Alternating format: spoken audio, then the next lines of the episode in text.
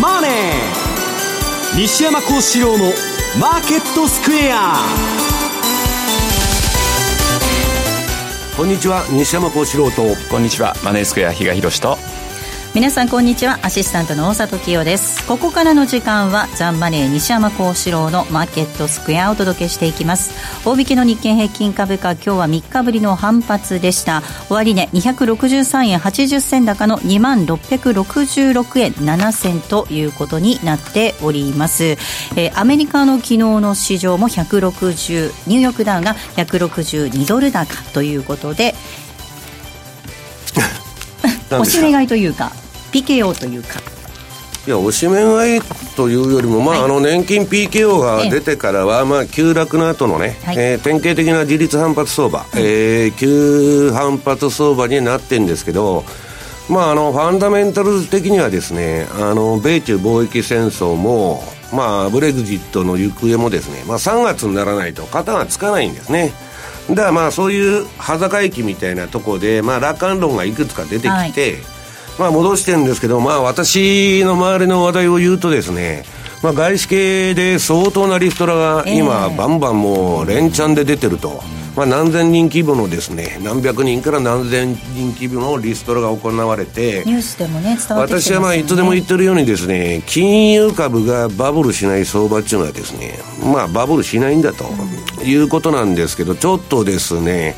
えー、今株が上がってるのに反してまあちょっとマーケットの定流ではですね、まあ、今後ちょっとやばいんじゃないかなということが多くなってきてると。まあそれをまあこれからお話しするわけですけど。はい。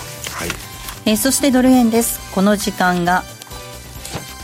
109円の30銭台での動きとなっていますユーロ円が124円の50銭台そしてユーロドル1.139194あたりでの動きです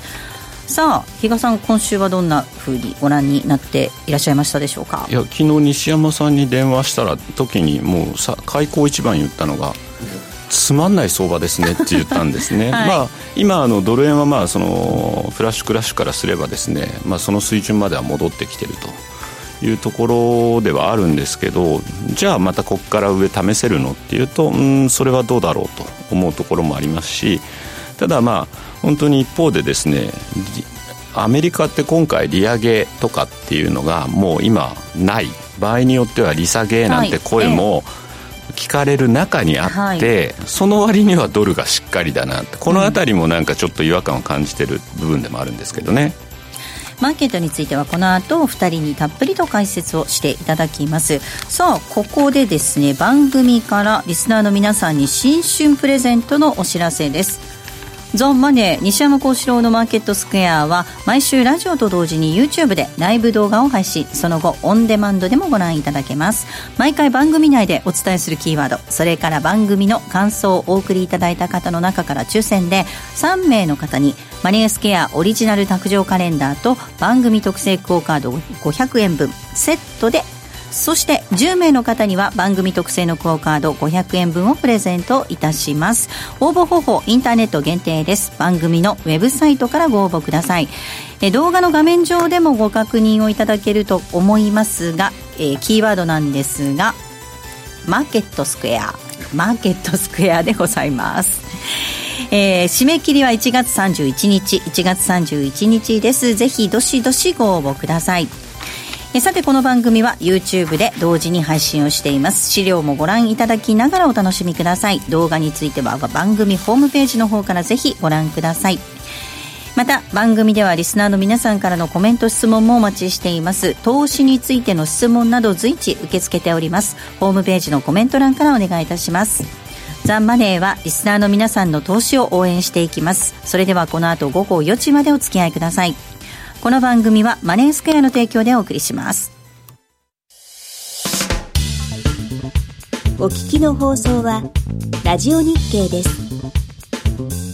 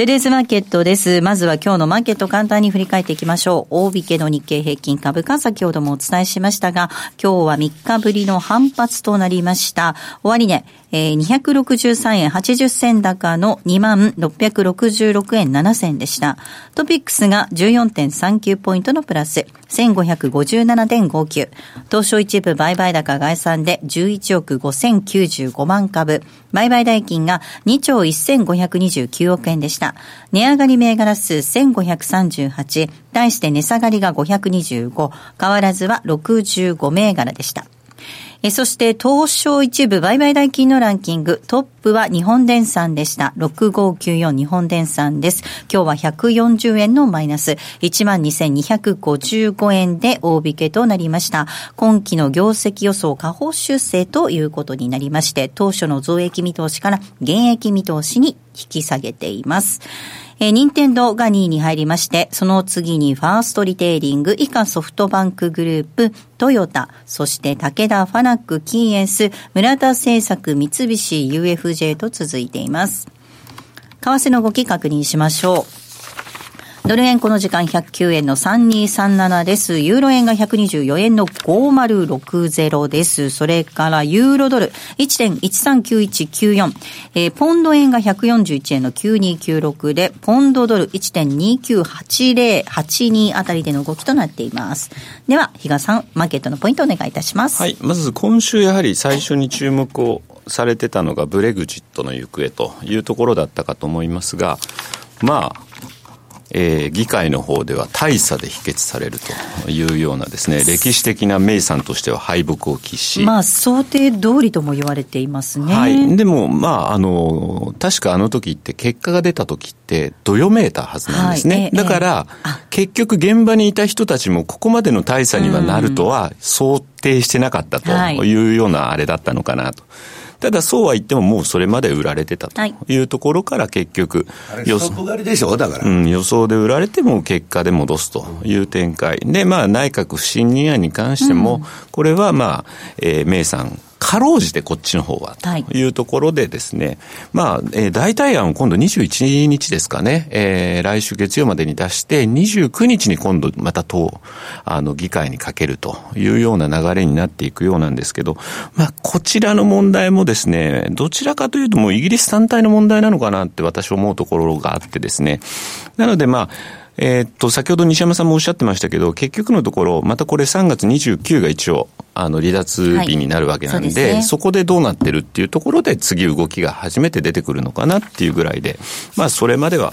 えー、その時々のですね、相場に振らされるのかなと。ただそれが他の通貨に影響を与えるということはないと。じゃあ、他の通貨って何考えてるのっていうと、やっぱりどちらかというと私、それ、あの、米中の貿易戦争の行方の方にちょっと目が向けられてる。ところが、これもやっぱりすぐに結果が出るもんではないと。ただ、昨日なんか、えっ、ー、と、無入信さんが、はい、あの、関税を撤廃するんじゃないかって言った時の反応を見てると、やっぱり、ああ、市場ってそ、それには素早く反応するなっていうのが、まあ、確認できたので、まあ、どちらかというと、まあ、そっちの投稿。っていうところになってくるのかな。だから目先で言うと来週月曜日かな。えっ、ー、と、中国の指標が出てくるんですよ。はい、小売売上高と、はい、えー、と、GDP。まあこれ GDP に関して言うと、第4四半期のものなんで、過去のものと言ってしまえばそれまで。ただやっぱり、弱含んでるというようなことになれば、ああ、やはりこれ、米中の摩擦による影響が今後も出てくるだろうっていう観測にはつながりやすいと思うので、まあそういう意味で、えー、割とここのところ、まあ、上海株なんかもですね、しっかりしているうん、少し戻してるというようなところ、えー、見て取れますけれども、まあ、これがまだ維持できるのかどうなのかっていうのが一つポイントになってくるのかなと。まあ、そういう中にあってですね、えー、アメリカに関して言うと、まあ、株が結構戻してますよね。まあ、ビックスを見てもお分かりの通りですね、かなり今もう下げてきて、まあ、そうは言ってもまだ18台なんで、すぐ20なんて戻ろうと思えば戻れるというと水準ではあるんですが、まあそういった部分で今ビックスの低下に伴い、まあ株もしっかりと。で、先ほど西山さん、金融株がやっぱりあのバブルしないとなんて話出てましたけど、決算まずまずだったというのも出てましたよね。はい、なので、このあたり、やはりちょっと少しこう、あの、株のですね、戻しにつながってるのかなと。えー、いうところではですね、まあ、この株の今の戻し、よくですね、これリスクオンとかってよくタイトルで見るときもあるかと思うんですけど、私これまだリスクオンだと思ってなくて、あくまでリスクオフの後退っていう位置づけなのかなというふうには思ってるんですが、まあ、株がそれだけしっかりしてるというところで、ドルも今こじっかりと。ただ実需の面で言うとですね、少し昨年末とはちょっと変わってきたかなと。ちょっとドル円に関して質問いただいています、ドル円太郎さんなんですが、はい、ドル円108円付近に棒,、えー、棒線買いがあるそうです。吹き上げたら買いで短期でついていっていますが、この分厚い買いはトランプ大統領が、日本は為替操作国だけしからんとツイートすると 破れるのでしょうか、なんていうメールいただきました。まあそういう感じにはなるでしょうし、おそらくアメリカの利下げとかっていうのが本当に現実味を帯びてくる。まあすぐに、私は一応一回、一回あるかないかっていうところだというふうには思ってますけど、それがまた崩れてくれば当然そこは。株が暴落したらやりますけど、それまでやりませんよ。うん、で、その多分108円っていうのも、どちらかというと、うん、ちょっと年金的な動きなのかもしれない、うん、一時的にポンってなんか大きい球が入ったっていうのも確かに聞いたんですけど、とはいえ、ここのところの動き見てると、そんなになんかこう活発にやってるような感じはないんですね。で、一方で3月末の決算を控えて、今輸出の方がやはり109円台乗ってくると、はいえっと、日銀単価でも確か109円台だったと思うんですね。あの時の想定為替レートが。だからやはりそこからは、実需で言うと、今度今年になっては輸出が出てきてると。で、きえっ、ー、と、昨日も一応やっぱ109円台では結構出てたらしいんですね。はい、で、今また戻って109円台に入ってきてるんですけど、その上、109円ミドルから上も当然そういった球がですね、構えていると。いうふうにも言われてますので、まあ、こちらについてはですね、なかなか、本当にポジティブなものが出てこない限りは、110円というところは、まだまだ遠いのかなというふうには思ってますね。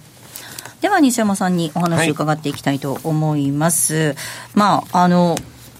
アメリカ株、戻ってます、はい、日本株も今日は3日ぶりの反発でした、うん、そしてドル円も109円台ということで、はい、一時期のちょっとこう、ぐちゃぐちゃっとした感じからは、少し戻ってる印象もありますが。これはね、想定通りなんですよ、うん、あの要するに去年の10月から鶴瓶落としで株が下げたと、はい、これはやばいと、リーマン級以上のね、下げになってもおかしくないと、うん、中央銀行バブルが、まあ、崩れるとですね、で、それで、えー、20、えー、去年の12月23日に無入信が、えー、まあ、6校に銀行に全部電話して、まあ、流動性のチェックをしたと。で、もうそこでね、ファンド勢はもうみんな言っとったんですよ。これはもう何か動くぞと。したら、まあその後、その、具体的にはですね、無入信が金融市場作業部会っていうのがありまして、これはまあ、あの、レーガンの時に、1987年のブラックマンデーでできた、まあ、株の PKO の組織なんですね。はい、で、それを、リーマンショック以来、まあ、久しぶりに招集したと。うん、動くに決まってるじゃないですか。で、何をやるかと思ってたら、えー、っと、年金にですね、全部債券売らして、お前ら全部株買えと。で、まあ、めちゃくちゃな株買いしたんですね。それが1080ドル高かなんかのあの、日なんですけど、そこでまあ年金 PKO 入ったと。したらですね、売り方もアホじゃないですから、これは、あのー、ちょっとなんか上持ち上げてくるぞと。で、もう金利も上げんみたいなね、えー、マーケットが勝手に言ってんですけど、えー、いう雰囲気になりまして、まあ、パウエルとイエレン呼んでですね、えー、チンタラしかもう利上げはしませんよと。場合によってはね、資産、えー、売却の停止だとか、そんなもんもね、えー、柔軟に考えていくと。別にそそれをやると言っとるわけじゃないんですけど、ね、いう雰囲気になってリスクオンだと言っとるんですけど、まあ先ほども言いましたように、私が聞いてる中では今ね、リスクオンなら、えー、なんで金融機関がむちゃくちゃなリストラやっとるんだと。でね、金融機関の収益がいいなんて言ってる人は、おかしいんですよ。はい、リーマン以来ね、リーマンであれだけの膨大な損が出たのに、どこの銀行の決算見たって損を落としとるとこないんですよ。ということは、金融機関の損っていうのは妨害で持ってるんです。だから、この前、ウォーレン・バフェットがね、唯一割安、アメリカの株で一番割安なのは金融機関の株だったんです。で、金融機関の株買ったんだけど、この前。割安って言ってもですね、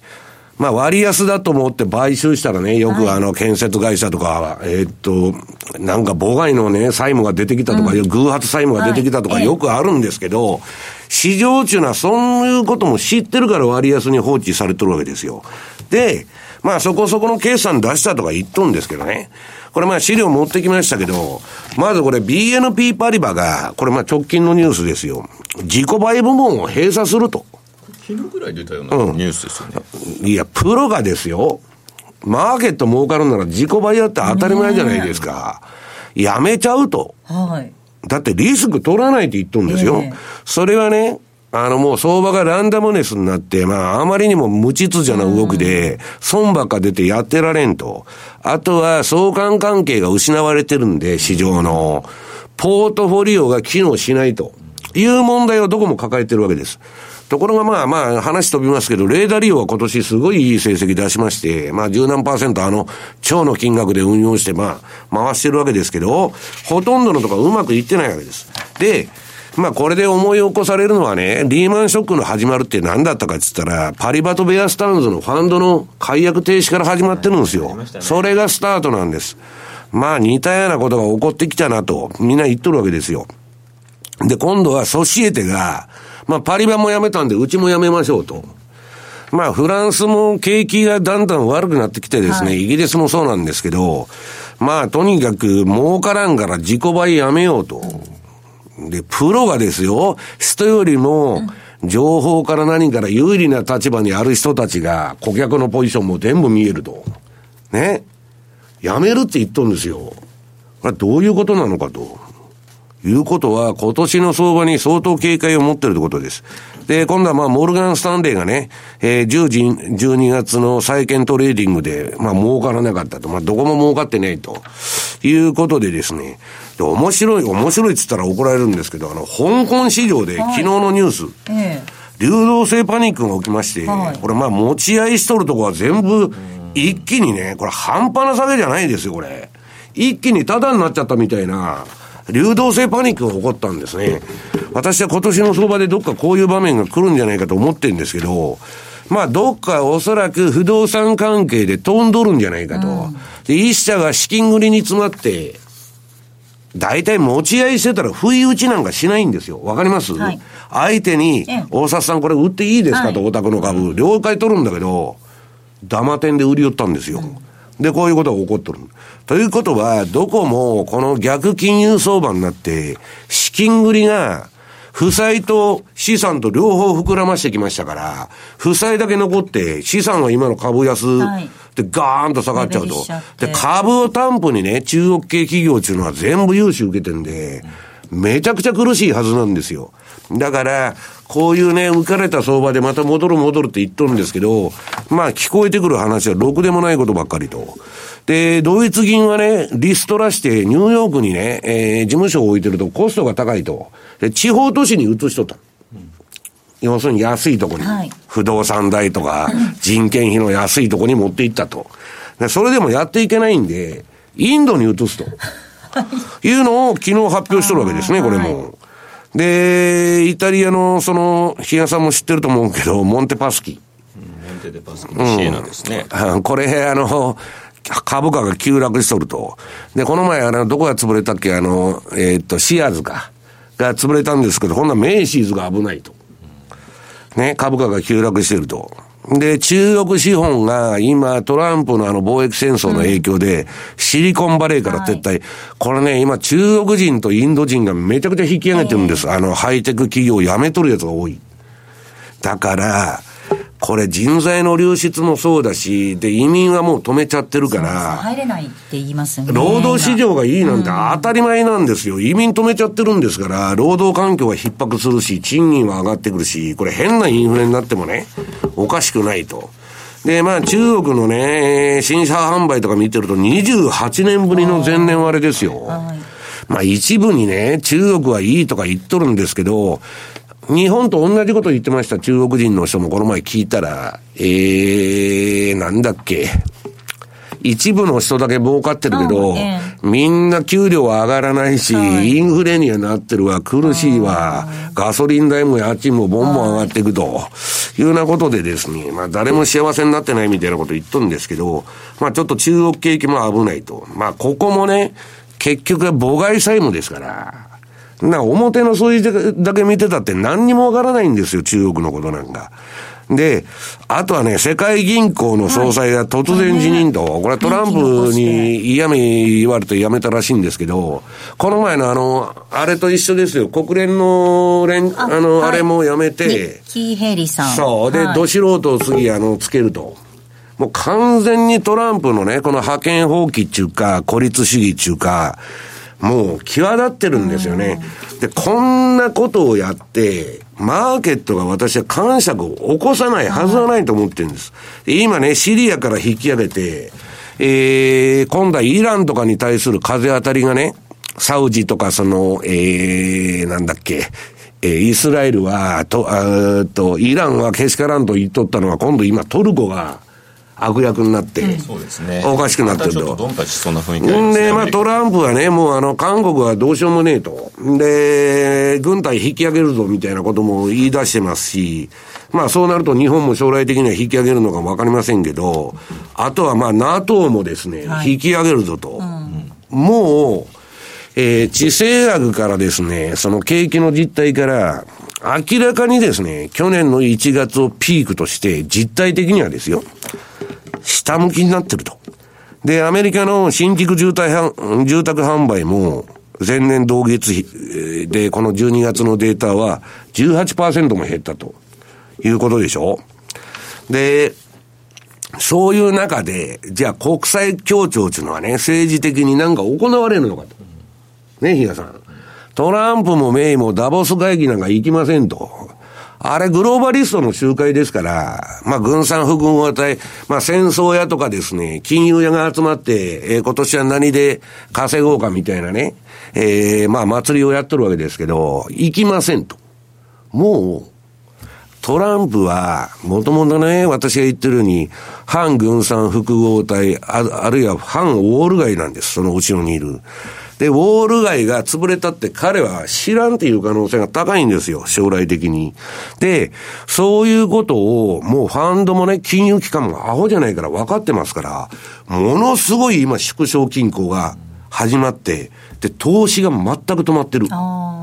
恐ろしい。もうね、すごい不景気風が吹いてるんですよ。はい、あの、金融機関の最先端では。だ誰もそれ報道も何もされないし、えー、2019年景気は世界銀行の発表によるとどうのこうのみたいなね、その増減の塔みたいな数字見てみんな喜んどるんですけど、相当厳しいと思った方がいいと思います。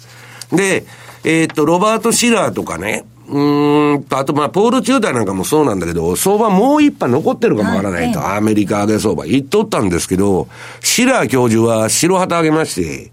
えー、大幅下落のリスクがあると。で、シラーの PR はね、ケープっちゅうんですけど、えー、過去の平均値より4割割高ですから、別にアメリカのね、株が去年のピークから4割下がっても、理論的には何もおかしくないというような、まあちょっと変なことばっか起きてるということですよね。で、今ね、まあ昨日喋ってたら、ディレクターがね、今の相場をおしめ買いしてもいいのかいと。はいいや、おしめ買いしてもいいのかいというような雰囲気じゃないと私は思ってるんです。うん、で、これ何から見てもらおうかな。まあ、為替の話はね、まあ、下のコーナーでやりますんで、はい、まず、反戦指数。この、まあ、何銘柄か急落したという。こんなもん2018年の頭から下げっぱなしじゃないですか。私が言ってますように、去年の1月がピークだったんです。景気も株も世界的には。で、今これちょっと戻しとるだけでしょ？これ週足ですけど。はい、何にも別にリスクオンでも、比嘉さんが言うようにリスクオンでも何でもないと。で、次アメリカの景気はね、その、センチメント系が悪くなったとか、ISM でどうのこうのとか、まあいろいろ言ってんですけど、そんなもん相場が言わしとるだけで、株が下がったからセンチメントが悪くなって、センチメントなんていうのは、一夜にして変わるんです。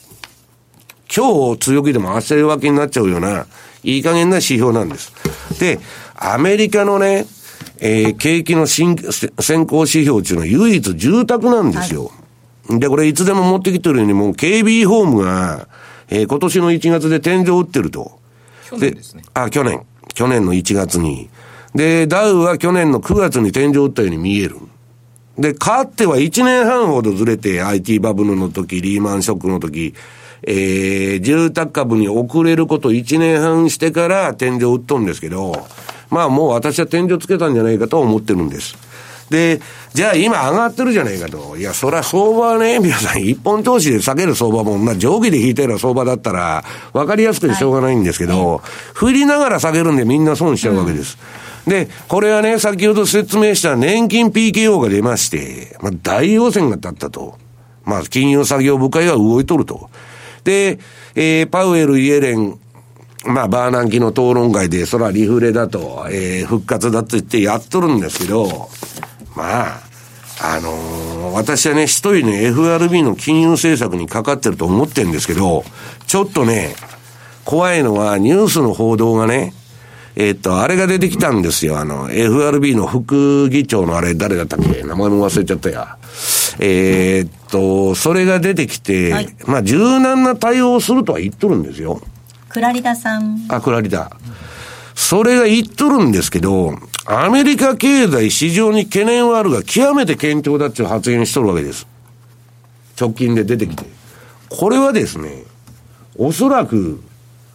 FRB の腹の中は利上げしたいということなんですよ。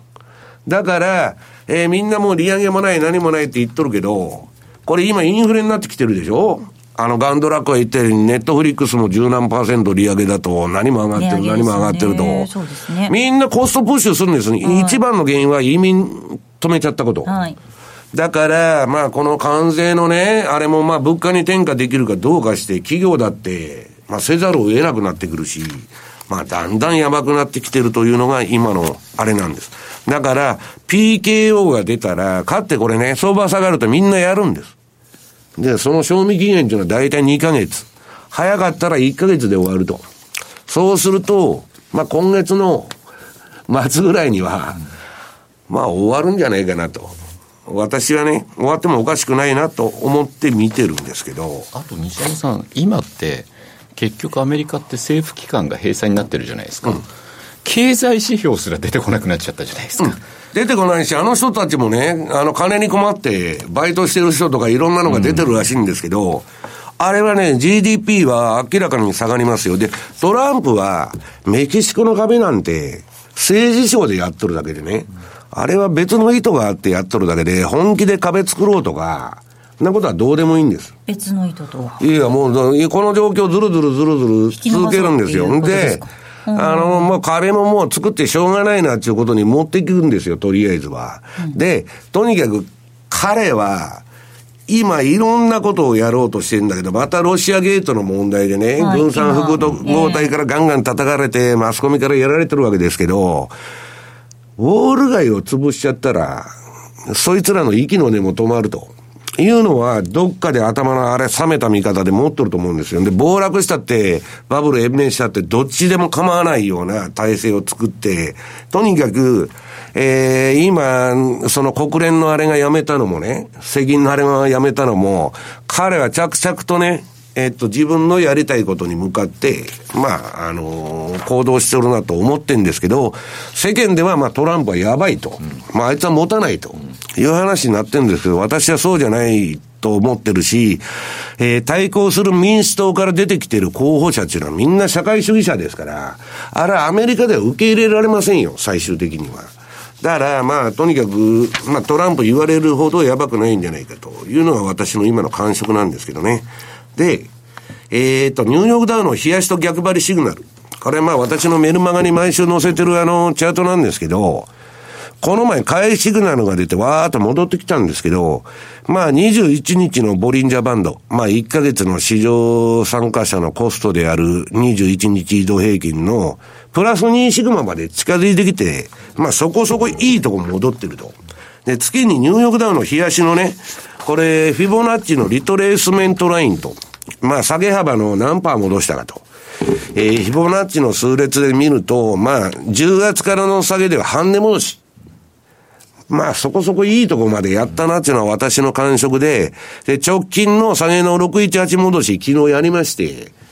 まあ、ちょっと終わってもおかしくないなと。いや、今日湧いとるんですよ。リスクオンだ、リスクオンだっつって。えー、だから2、3日中に別に終わってもおかしくないなと、まだ上がるかもわかりませんし、それはわかりませんけど、ね、情けないのが日経平均で、はい、次にこれ、ニューヨークダウの戻しに見るで、に比べるとですね、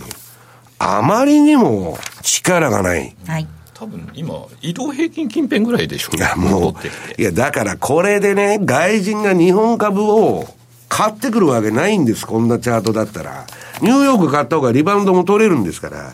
でね、今年の相場皆さん気をつけた方がいいっていうのは、えー、ニューヨークダウ週足とオプションボラティリティというチャートがあって、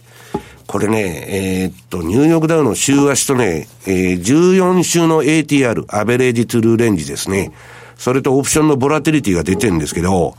この2009年から2017年は幸せな相場だったんです。去年からこれボラティリティがむちゃくちゃ上がっとるでしょ、うん、これが今パリバとかソシエテがもうディーリングやりませんと。このボラティリティレベルの高いところで入るとですね、売ってやられ買ってやられ、あるいはオプションやってたらもう売り方になったら飛んじゃったとか、そういうことになるわけです。で、冷やしの方を見てもですね、ボラティリティレベルが高すぎる。はい、だから、まあちょっとドル円の後、為替の方は後のコーナーでやりますけどね。今、ボラティリティレベル結構高いんですよ、ドル円も。気をつけた方がいいと。で、えー、え、もう時間ない、はいあと、あのー、ジェネラルエレクトリック。これ次のコーナーで質問に合わせてご紹介してもいいですか、はい、ここまではテレスマーケットをお届けしました。お聞きの放送は、ラジオ日経です。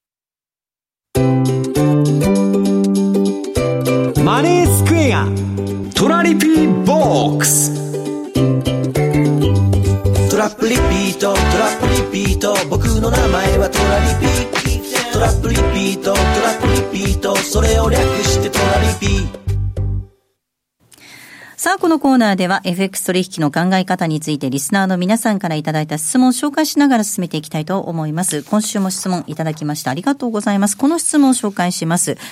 えー、11日の放送の最後の方で、金利安、株安になるとデフレになり、借金を持っている企業がまずいというふうにおっしゃられていました。えー、時間の都合でここで終わってしまいました。その後の内容を知りたいと思います。というふうにメールいただいています。いや、こんなもんはね、その言ってるように、負債と借金と両方膨らましてる企業が異常に多い。はい。あるいはね、金もないのに、社債発行して自社株買いしてると。でね、もう一つは親子上場するとこ。これ資金繰り詰まっとるからやっとるんですね。親子上場っていうのは、どっちかの株主が損するんですよ。はい。当たり前じゃないですか。資本主義の、色柄考えたらありえない行為をやっとるってことは、資金繰りでやっとるわけです。はい。と、両立ての資産が、例えば両方10兆円ずつ持ってますと。資産も、資産も負債も。で、株が下がったと。はい、資産は減ると。目減りしちゃう。負債だけ残ると。るはい。そういうことが起こると。はい。で、今年はそういう企業が続出するんじゃないかと言われてるんですね。国に関しても厳しそうだって言ってましたよ。いや、国も当然ね、えっ、と、これインフレになるかデフレになるのか、私は両方のシナリオがあると思ってるんです。日本型のデフレ不況にこれからなっていくか、はい、アメリカも、うん、あるいはね、えー、あのトランプの財政刺激の影響で、グリーンスパンとかガンドラックが言っとるようなインフレになるかもわかんないと。はい、まあ、どっちにしたって良くないわけです、相場には。で、GE っていうのはね、まあ名門企業、エジソンさんが作った企業で、何百年ってやってると。で、この前ニューヨークダウから脱落しましてですね、それはいいんですけど、はい、この GE のチャート見てたらね、この2009年から上げ取った上げ幅全部もう落としてるんですよ。超名門企業は。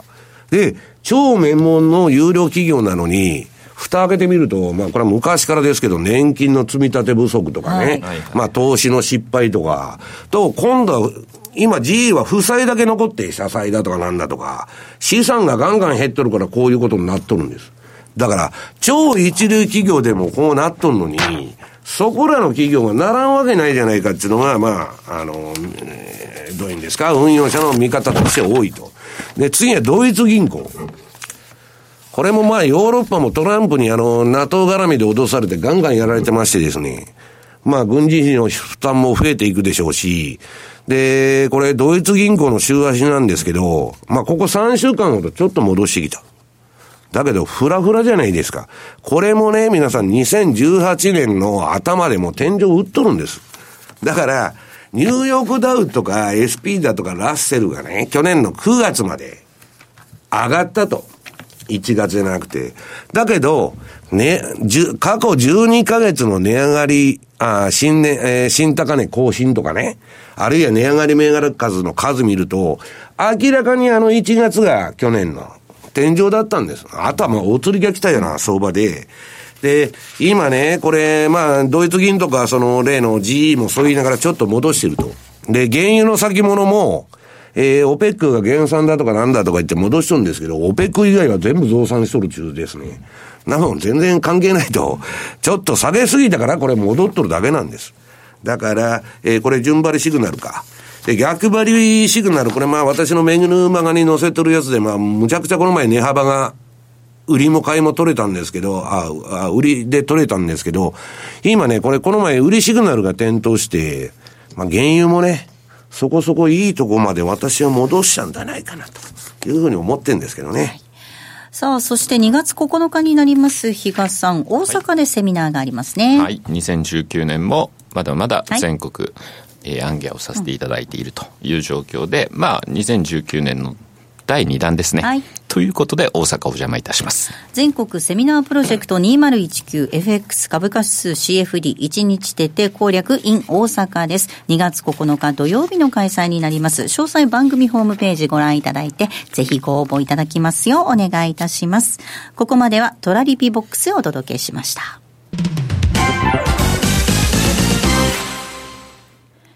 FX を始めてみようとお考えならマネースケアで、独自のアイデアとテクノロジーがあなたの運用をサポートします。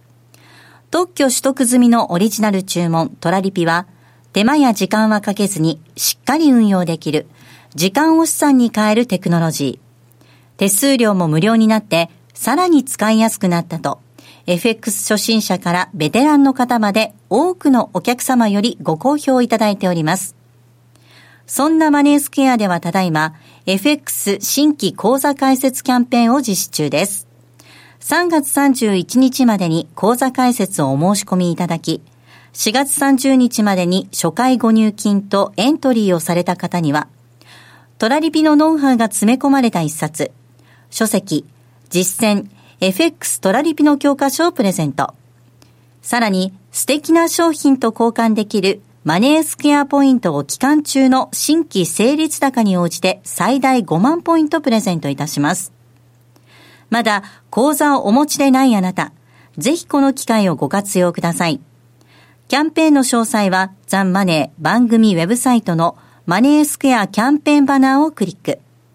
毎日が財産になる株式会社マネースクエア。金融商品取引業関東財務局長金賞番号第2797号。当社の取扱い商品は、投資元本以上の損失が生じる恐れがあります。契約締結前交付書面をよくご理解された上でお取引ください。お聞きの放送は、ラジオ日経です。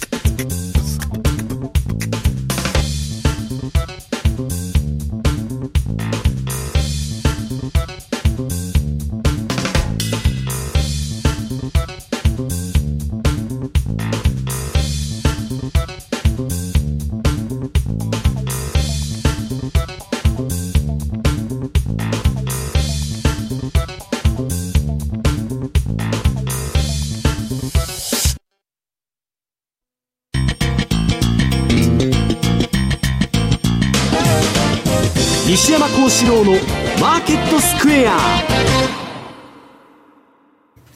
さあ、このコーナーではマーケットの見方について西山さんにいろいろな角度で教えていただき、教えていただきます。今日のテーマ、テクニカル分析で相場を把握するということです。はい。えー、っと、まず、これ、為替の話に行きたいんですけど、ドル円のチャートを見てもらうと、これはまあ私の標準偏差ボラティリティトレードモデルと、まあ順張りのモデルでですね、チャートが赤くなったとこは買いトレンド、えー、黄色くなったら売りトレンドと、まあ下にバーが出てるわけですけど、今、えー、標準偏差も ADX もこれ青とあの、黄色のラインがありますけど、両方垂れてきて、これは売りトレンドが終わった後の、典型的な、えー、ランダム相場に入ってるわけです。で、売りトレンドが終わったから、とりあえず、戻し気味で、初動は出るんですけど、はい、こっから戻り終わるとギザギザギザギザやって、うん、えー、バズラのいいとこを買ってるとですね、売ってやられ、買ってやられになりやすいと。はいで、次にドル円の週足。はい、これまあ価格帯別出来高。うん、今週のまあレポートに書いて、これはどこで出るんだっていう質問結構もらったんですけど、あのー、これ見るとですね、まあ、こっから上出来高がドーンと勝っての滞留した出来高が溜まってるとこなんで、やっぱりね、えー、これ110円から上っていうのはまあ相当重くなってくると。で、まあ、11円、12円っていうのはむちゃくちゃ重いと思ってるんですね、私は。で、それを、その上取るような力が今あるのかと。言うとですね、ちょっと心もとないなと。で、そうは言いながら、まあ昨日もね、株上がって、まあアメリカの金利も上がったっつうんで、ドル円も上げてるんですけど、まあこれ次に、えー、っと、まあ株価連動だとこの相場は。ね、ニューヨークダウのこれ、冷やし。これ昨日までの足が入ってるんですけど、これ面白いんですけどね、ストキャス、ストキャスティクスと、その、えー、MA オシレーターと、ムービングアベレージオシレーターと、あと月のね、赤位置動きが一番下の赤いライン。はい、これの天井とかそこが続くと相場が反転しよるんです。これもシカゴで流行ってるんですけど。で、なんか知らないけど反転するなと。そうですね。うん。で、今日がね、えー、っと、月食で満月なんです。はい。そろそろ転換してもおかしくないと。いうのが、今日からここ3日間ぐらいで相場がね、転換してもおかしくないなと、まあ、運用者の仲間では喋っとんですけど、まあ、次にドル円見てもね、まあ、明らかにその、えっと、必ずどっちかに上がるとか、下がるとか言うんじゃなくて、あのー、相場の転換点。うん、潮目が変わるとだから上がるかもわからないし、ここからわーっとドル円は。まためちゃくちゃ下がってくるかもわからないという転換点に今日、えー、満月月食の日ですから、えー、到達したと。いうことで別にまあこれで私は相場をそのポジション取るわけじゃないですけど、はい、テクニカルでやるんですけどね。うん、まあ戻りもそこそこいいとこまでやったなというのが私の実感なんですね。はい。えー、ドル円がこの時間109円の30銭台で引き続き推移となっています。ここまではマーケットスクエアをお届けしました。マーケット投資戦略。さあ、このコーナーでは来週に向けての投資戦略を伺っていきたいと思います。比嘉さん、お願いいたします。はい、えっ、ー、と、まあ、先ほどのコーナーでですね、比較的、まあ、あの、来週、一応中国の指標が出るというお話をさせていただいて、はい、そうした時に、まあ、中国の影響を受けやすい5ドルであるとか、まあ、ニュージーですよね。そういったところの5ドルドル、ニュージーランドドルドルのですね、チャートを見ると、まあまあ、5ドルドルの方がややしっかりというようなところで、9ドルドルに関しては、今ほぼ移動平均線の真ん中、しかもこの移動平均線が全部横になってるんで、あまあ、これから次の,、まあ、あの展開を狙っていくっていうところなんだろうなというと、ちょっとなかなかこう面白みがないなと。うんってなった時に、やっぱりドル円も今移動平均のところでぴったり止まってしまってるんですけど、はいえーやっぱりここから上ってなかなか本当にじゃあ米中に改善が見られない限り私はちょっと厳しいと思ってるので、売りかなというところですね、いいとこ来てるなっていうのは、やっぱり実感、ここまで正直、来るとは思ってもいなかったところもあるので、PKO がだから効いとるんですよ、うん、で、あの株高も、そこがだからかなり影響はしてるのかなというふうに思ってるので、ここからやっぱり戻り売りなんだろうなと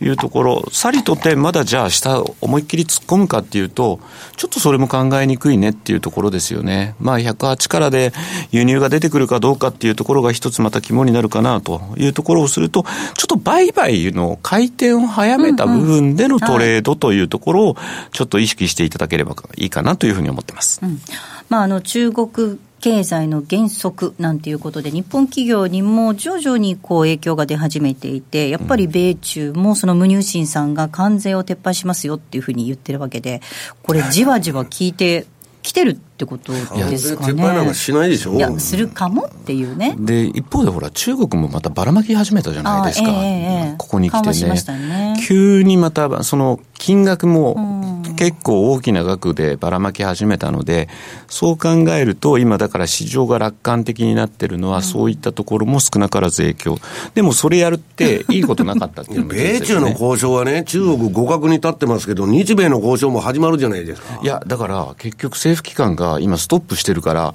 それもちょっと後ずれしてくる可能性があるって言われてるんですよね。まあ、トランプはトランプがいて、ツイッターがいたらそれで十分じゃない、ツイッターがあったら、何にも他いらないじゃないですか、ね、でも、でもじ、事務レベルの話し合いとか、細かい詰めの作業とか、全くできないですよね。話さないんですよ。とりあえず、壁作って、細かいことはどうでもいいと、後から決めようと。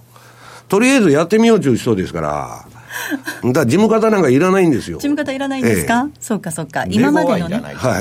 い。とりあえずやってから考えようという人ですから。走りながら考える。はい、そうかそうか。今までの。あれですよね。USTR の代表、えー、っと、ライトハイザー。彼もまだまだ全然なんか進展がないみたいな、そんな発言もしてますね。あの人たちはぶれないですから、うん、もう、あの、中国潰しに関してはね、共和党も民主党も同じなんですって、アメリカ。あそうなんですね、民主党も一緒ですか？そりゃそうですよ。一部の金もらってたね、軍産のヒラリーとかそういうのは、それは中国に金もらって政権作ったんだから、それはあれかもわかりませんけど、そうでない人はまあどうでもいいと。で、共和党にもそれは反対の、トランプに反対の人もいるけど、どっちにしたってね、まあ、あの、トランプが失脚しない限りは、これは続くっていうことでしょう。まあ、いずれにしても今年の相場もトランプさんリスクが、まだまだ。相場の真ん中にいるのかなっていう感じがしますね、はい。えー、ドル円この時間109円の3839ユーロ円が124円の60銭台での動きとなっています。ここまでは投資戦略お届けしました。さあお送りしてまいりました。ザンマネー西山幸四郎のマーケットスクエア。そろそろお別れです。今日ここまでの相手は？西山幸四郎とマネースクエア比嘉宏と大里清でした。さようなら。この番組はマネースクエアの提供でお送りしました